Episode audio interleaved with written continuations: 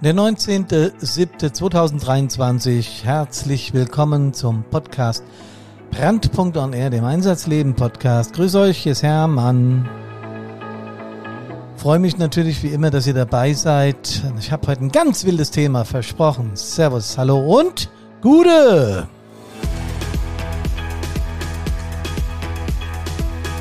Ich habe schon mal drüber gesprochen. Ich habe auch schon mal mit dem Florian Albers ein Thema in die Richtung gehabt, aber es regt mich immer und immer wieder auf. Deswegen muss ich heute nochmal an dieses Thema ran. Der Nummer, die Nummer 243. Foren, Chats und Feuerwehrleute. So schlimm wird's doch nicht sein, oder? Das sage ich mir jedes Mal. Aber auch jedes Mal, wenn ich irgendeine Meldung über Feuerwehrleute, über unsere Arbeit, über die Technik, über den Zustand unserer Seele und vieles mehr höre. In Foren, in Chats, in Publikationen, in den gängigen Medien und natürlich in Social Media. So schlimm wird's doch nicht sein, oder? Höre ich dann in der Regel von lieben Verwandten, Bekannten, Freundinnen oder Freunde, wenn sie mit Feuerwehr nichts zu tun haben und ich mich darüber echauffiere. Das geht mir manchmal, wie drücke ich es denn am besten vornehm aus? Volles Rohr auf irgendwas. Es nervt mich, es ärgert mich und ich weiß manchmal nicht, wie ich damit umgehen soll.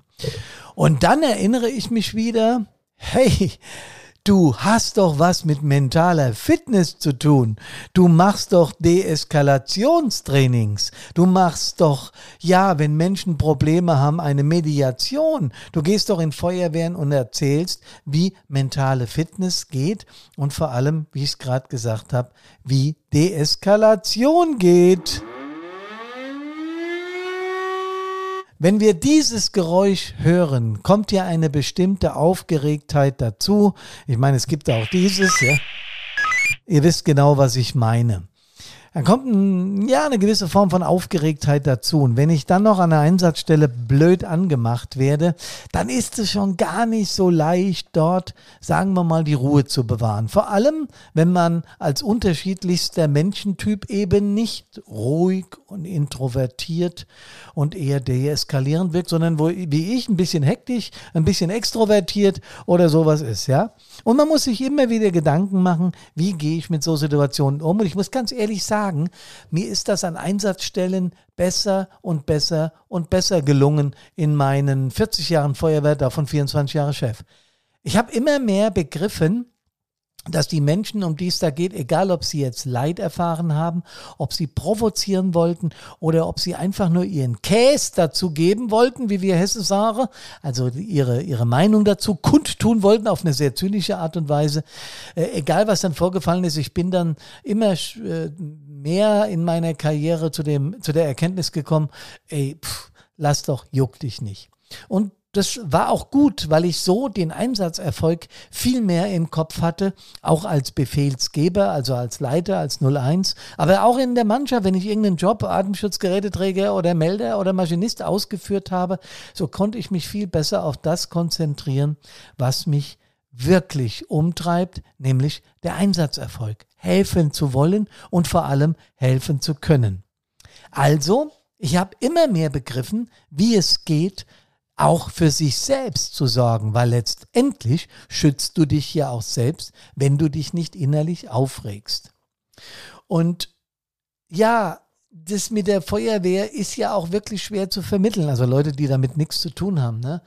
Äh, wenn ich denen erzähle, was meine Motivation ist, diesen Job zu machen oder was sie war oder wie ich überhaupt dazu gekommen bin, was also meine Urmotivation ist, ernte ich oft ja, sagen wir mal, kein Kopfschütteln, aber schon so ein unverständliches, aha, naja gut, jeder wie er es braucht. Sowas in der Richtung, ne?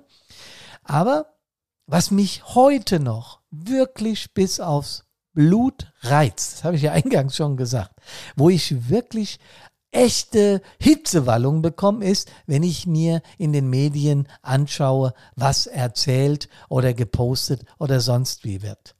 Und das hört auch nicht auf. Ich habe mir schon oft überlegt, was kannst du tun aus deinen Deeskalationstrainings, um das besser zu verstehen. Ich bin dann natürlich sehr schnell auf die äh, Deeskalationstrainings an sich gekommen. Also wie gehe ich mit damit um, wenn mich irgendwas furchtbar aufregt? Denn es nutzt ja nichts. Ich ändere das ja nicht oder kaum. Ne? Ähm, was kann ich machen im Perspektivwechsel, wenn ich also schaue, was haben die denn für Beweggründe und wenn ich es aus der neutralen Position betrachte, das nutzt mir jetzt medial an dieser Stelle auch wenig, weil ich die Motivation der Medien oder der Menschen auf Social Media ja nur kenne.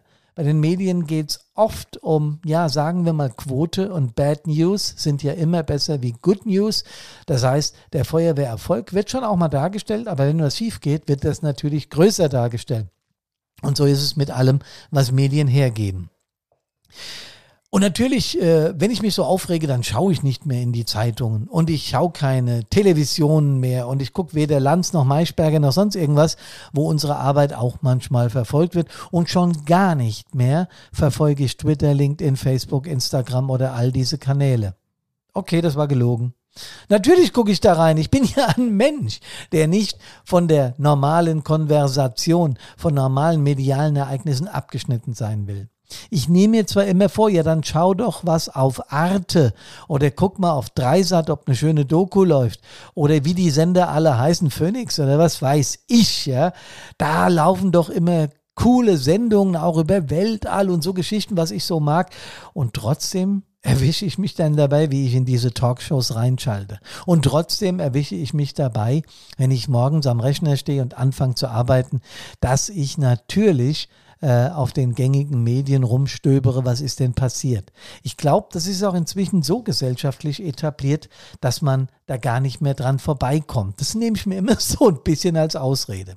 Aber was da für ein Bullshit gepostet wird, vor allem in den Kommentaren, da hm, da verkommt meine Laune doch manchmal wirklich ziemlich, ziemlich runter. Und ja, kleines Feuerwehrheinzlein wurde ich mal genannt, als ich einen Sachverhalt berichtigt habe.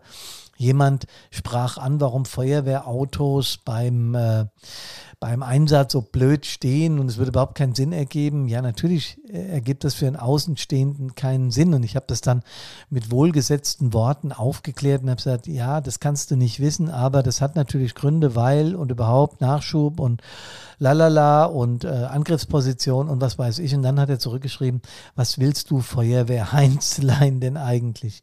Allein an dieser ja, Formulierung. Vereinsmuckel bin ich mal genannt worden. Ihr könnt ja gar nichts und so. Äh, und jetzt, hier letzt, da ist mir dann wirklich die Hutschnur geplatzt. Das ist noch keine zwei, drei Tage her. Da gab es in Kanada ein Ereignis unschön. Ähm, und da schrieb jemand, oh, in Kanada hat wieder jemand von den roten äh, Waldbrände ausgemacht. Ist wohl auch jemand bei gestorben. Ist es wahr? Da soll es mehr Waldbrände geben wie früher. So ein Bullshit. Boah.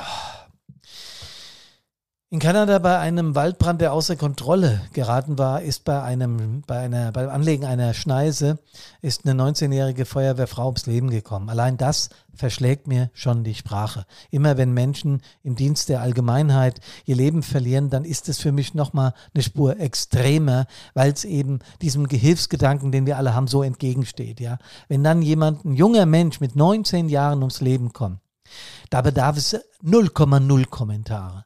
Da bedarf es überhaupt nichts. Ich habe das selbst hautnah erlebt hier in meiner Feuerwehr. Ich habe die Geschichte schon ein paar Mal erzählt. Und in dem Moment kannst du gar nichts mehr gebrauchen. Vor allen Dingen keinen blanken Zynismus. Und dem habe ich dann zurückgeschrieben, äh, sorry, aber ich habe geschrieben, du Kasper, erkundige dich erstmal. In Kanada gibt es zurzeit 800 Waldbrände, davon sind 500 etwa außer Kontrolle. Ähm, und jetzt zügle dich mit deinen Kommentaren. Ja, hier ist ein Mensch ums Leben gekommen, da kam da noch nichts mehr zurück. Ich konnte es nicht lassen. Obwohl ich von meinen nahen Angehörigen immer geschimpft bekomme, lass es doch, es macht doch keinen Sinn. Ich muss dann ja meinem Zorn etwas oder meinem Gerechtigkeitsempfinden etwas ja Luft lassen. Ähm, du hast keine Ahnung, wegen so einem kleinen Scheißunfall macht dir so, eine auf, macht dir so einen Aufwand.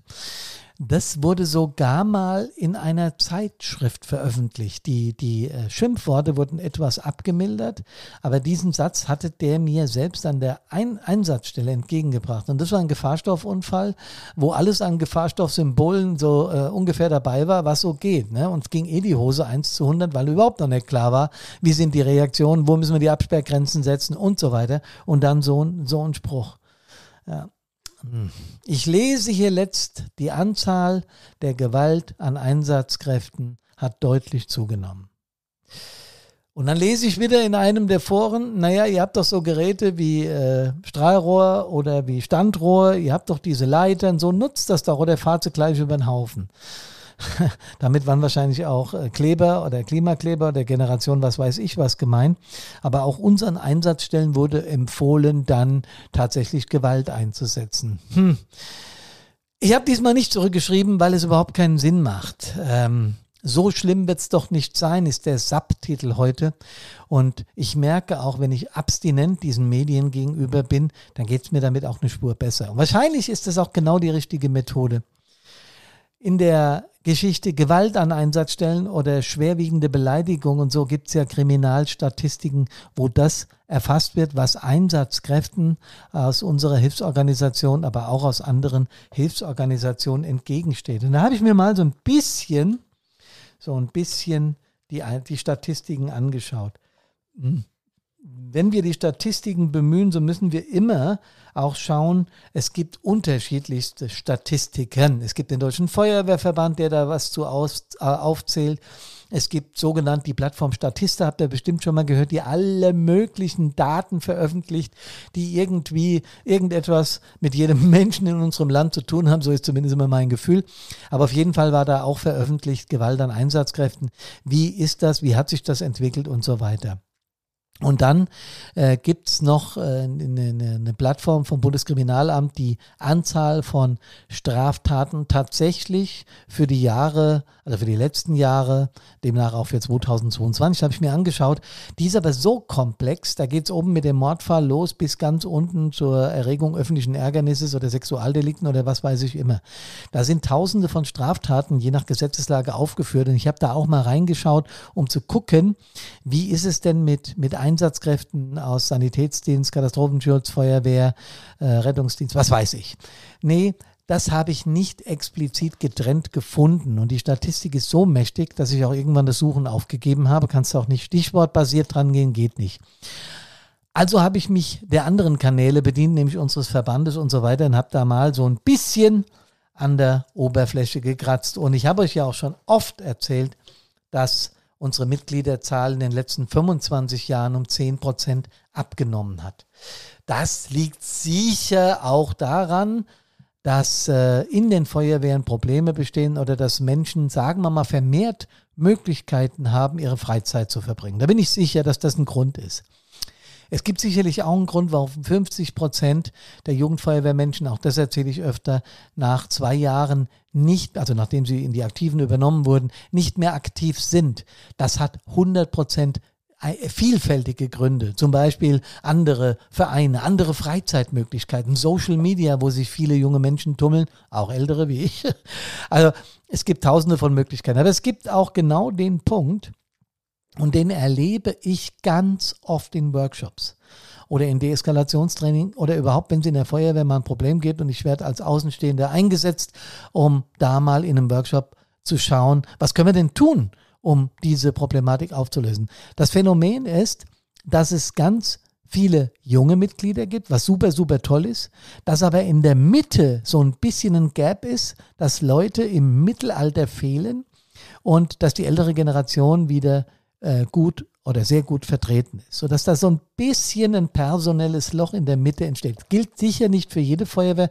Ich habe es aber jetzt wirklich schon sehr oft erlebt, dass genau das der Punkt war. Und wenn jetzt ganz junge auf ganz alte treffen, dann kann das schon öfter mal ein Hinweis auf eine Eskalation sein. So möchte ich es mal vorsichtig ausdrücken. Zumindest habe ich das immer und immer wieder selbst in allen Funktionen erlebt. Und der ausgleichende Block, der sagen wir mal 25 bis 45-Jährigen, der ist dann minder repräsentiert und dadurch entstehen eben diese, sagen wir mal, Eskalationen auf der personellen Ebene. Also, wir verlieren Mitglieder in den letzten 25 Jahren 10 Prozent. Das war der Ursprung meines Gedankens.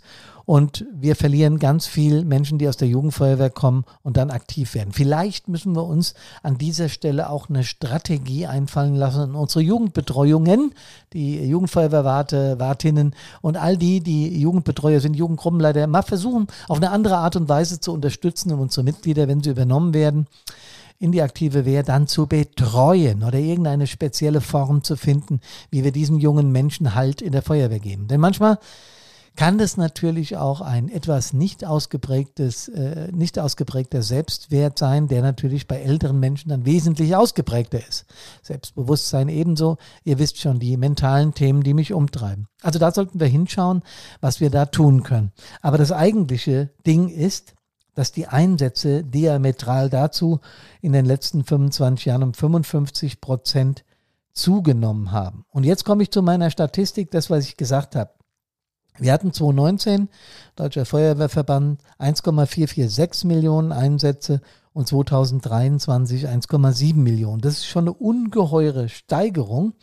Ähm, wir haben circa 1,3 Millionen Menschen, in 23.000 Feuerwehren in Deutschland. Das ist auch ein Statistikwert, der ist allgemein bekannt. Wenn ich jetzt die Einsätze durch die Anzahl der Mitglieder teile, oder besser gesagt noch einfacher durch die Anzahl der Feuerwehren, so komme ich auf einen Schnitt von 74 Einsätzen pro Feuerwehr im Jahr. Ja, ich weiß natürlich, dass es Feuerwehren gibt, die 500 Einsätze haben und ich weiß, dass es Feuerwehren gibt, die zwei Einsätze im Jahr haben. Aber mir geht es einfach mal um so einen Wert zu bekommen, wie ist es in unserer ja, Republik? So, äh, jeder von den 1,3 Millionen Feuerwehrleuten, das ist Berufsfeuerwehr, das ist Werkfeuerwehr und Freiwillige Feuerwehr, fährt mehr als einen Einsatz pro Jahr. das ist jetzt statistisch wirklich sehr vage, aber definitiv, wenn man es rein rechnerisch betrachtet, würde das stimmen. Mir sind die 74 Einsätze pro Feuerwehr als statistischer Wert lieber, da habe ich eine Vorstellungskraft. Und wenn man sich jetzt überlegt, dass es im Jahr in den deutschen Feuerwehren bei der genannten Anzahl von Einsätzen, äh, also 1,7 Millionen circa, das ist da, und da sind noch Rettungsdiensteinsätze dabei, damit wir uns da nicht falsch verstehen, denn es gibt ja auch Feuerwehren, die fahren Rettung. Ne? Also rein Feuerwehreinsätze und da haben wir im Jahr 2020, und das ist der letzte das letzte Jahrbuch der, der, der Feuerwehren, ich habe immer das Folgejahr, also 2021, da stehen die 20er Zahlen drin oder die 19er. Du kriegst also nie die neuesten Zahlen. Das kann sich jetzt noch ein bisschen gesteigert haben, weiß ich nicht. Auf jeden Fall sind da fünf tote Kameradinnen und Kameraden und 5207 verletzte Kameradinnen und Kameraden vermerkt. Und schon spüren wir ganz deutlich alle die, die mit den roten Autos, mit den blauen Lichtern und auch die anderen Hilfsorganisationen zu tun haben, wie einem so ein bisschen die Gänsehaut den Rücken hochkrabbelt.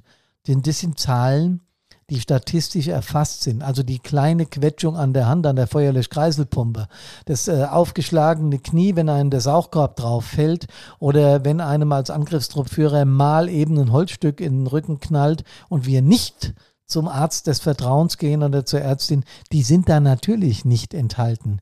Die 5207 Verletzte im Jahr 2021 rühren daher, dass die in irgendeiner Form von Arzt, Ärztin, Klinik behandelt wurden. Und dann kriegt diese Zahl nochmal eine andere Gewichtung, oder? Tja, ganz sicher. Und ich habe mich dann, und das habe ich ja eingangs erzählt, bemüht, rauszubekommen, wie ist denn das, wie ist denn das mit Gewalt an Einsatzkräften. Und da bin ich auf eine Zahl gestoßen, nee, andersrum. Ich bin auf viele Zahlen gestoßen. Es gibt dieses Statista, was ich gesagt habe. Es gibt diese, diese Kriminalstatistik, da kann man es nicht genau rauslesen, weil da nicht steht äh, Menschen aus Hilfsorganisationen oder aus der Feuerwehr. Der Straftatbestand ist halt ein anderer, an Ehrenbeamten oder an Beamten oder wie das da heißt. Aber ich habe auch beim Deutschen Feuerwehrverband geguckt und all das, was ich über Statistiken rausgefunden habe, ging von zwei, zweieinhalbtausend Gewalttaten an Feuerwehrleuten bis zehntausend. Ich nehme einfach mal die Mitte, das wären fünftausend. Übergrifflichkeiten. Klar, da ist nicht jedes Mal ein Fausthieb dabei oder eine Bedrohung mit einem Messer oder gar einer Schusswaffe, das stimmt. Aber es ist eben ein Angriff auf unsere Mitglieder, auf unsere Frauen und Männer, die sich ehrenamtlich für den Dienst an der Allgemeinheit zur Verfügung stellen. Und wenn man das jetzt wieder statistisch mittelt, tja, dann sind es auch bei einer Million Einsätze, ist es so, dass jeder zwei, äh, jeder zwanzigste ähm, eben nee, jeder 200. Entschuldigung, rein rechtlich, eben mit irgendeiner Gewalttat an Einsatzkräften daherkommt. Denn diese Zahlen sind ja auch wieder belegt mit einer Anzeige bei den Kameradinnen und Kameraden der Polizei oder Zumindest sind diese Dinge in Unfallberichten vermerkt. Das bedeutet also, es sind tatsächlich wesentlich mehr. Und ich rede nicht, Kameradinnen und Kameraden, von Pöbeleien. Und ich rede nicht von dumm anmachen. Wieso steht ihr in meiner, An äh, meiner Einfahrt? Äh, ich muss da jetzt rein. Ich habe einen dringenden Termin. Lalala, ihr kennt das alle, oder? Die, die Geschichten an der Rettungsgasse. Ich brauche es gar nicht alles aufführen. Ich glaube, ihr habt sofort ein Bild vor Augen. So, wenn wir das jetzt alles wissen, wenn wir uns das genau betrachten und wenn der Hermann sich bei der nächsten, beim nächsten Social Media Post wieder aufregt, obwohl er sich fest vorgenommen hat, das nicht zu tun. Übrigens ist dieses kurze Aufregen natürlich auch eine Kompensation. Also damit baue ich Emotionen und Frust ab. Ne, ich bin meistens in meinem Leben, ich würde sogar behaupten, 95 Prozent richtig gut drauf, weil ich ein positiver, äh, extrovertierter Mensch bin. Es gibt auch introvertierte positive, aber ich will einfach nur meinen Charakter beschreiben und deswegen ist das alles in Ordnung, so wie es ist. Was wir lernen müssen, Kameradinnen und Kameraden, ist, dass diese Dinge uns nicht zu Herzen gehen dass wir die nicht mental in uns aufnehmen und zuschütten oder wie ich das nenne, deckeln. Das ist ein ganz wichtiger Punkt. Und jetzt versteht ihr auch, warum ich jeden Mittwoch über diese Themen labere. Weil ich den Eindruck und das Gefühl habe und nach inzwischen Tausende von Besuchen in Feuerwehren, wirklich Tausende, entweder telefonisch oder auch live vor Ort oder mit einem Workshop, mit einem Vortrag oder mit einem E-Learning oder was auch immer. Ich glaube, wir haben inzwischen Erfahrungen sammeln dürfen, die wir unbedingt, unbedingt an euch alle weitergeben wollen. Denn es ist und bleibt der geilste Job auf der Welt, Feuerwehrfrau oder Mann zu sein. Diese tiefe innere Befriedigung, die unsere Urmotivation ist, diesen Job zu machen, die bleibt. Und die wird immer bleiben, wenn wir lernen mit den Dingen, die uns die gesellschaftliche Veränderung ja bringen und den Job manchmal vermiesen, wenn wir lernen, damit positiv umzugehen. Da gibt es Werkzeuge für Team-Innenangriff. Ich nenne das sehr oft. Ist auch jetzt nicht leicht hier im Podcast zu erklären. Das ist ein, ein Werkzeug, mit dem man wirklich diesen Brass, diese Wut, die man in sich reindrückt, ja, rauslassen kann, ohne dass ich jetzt einen Schrei-Wettkampf auf der Straße machen muss, um mich mit so einem, entschuldigt den Ausdruck, Idioten anzulegen. Das ist gar nicht nötig.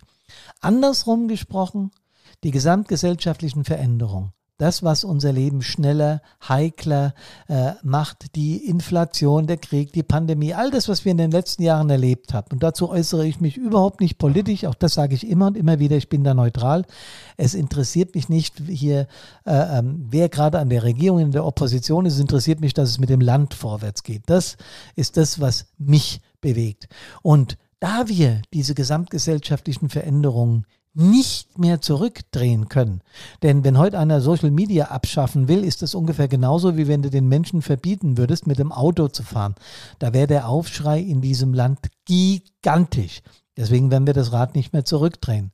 Und auch das habe ich oft genug erzählt. Social Media ist eine der Ursachen, warum es in diesem Land, auf der ganzen Welt, auf diesem Planeten schneller, schneller und immer schneller dreht. Wir drehen das nicht mehr zurück.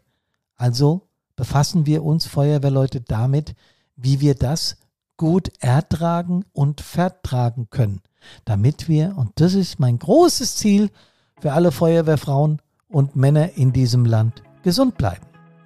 Bevor ich euch eine gesunde Wiederkehr aus den Einsätzen wünsche, noch ein Hinweis in eigener Sache. Die nächsten vier Podcasts in der Sommerpause, wie im letzten Jahr, wie im Jahr davor, wie im Jahr davor, werden wieder äh, die Top-Podcasts aus dem vergangenen Jahr sein, aus der vergangenen Serie.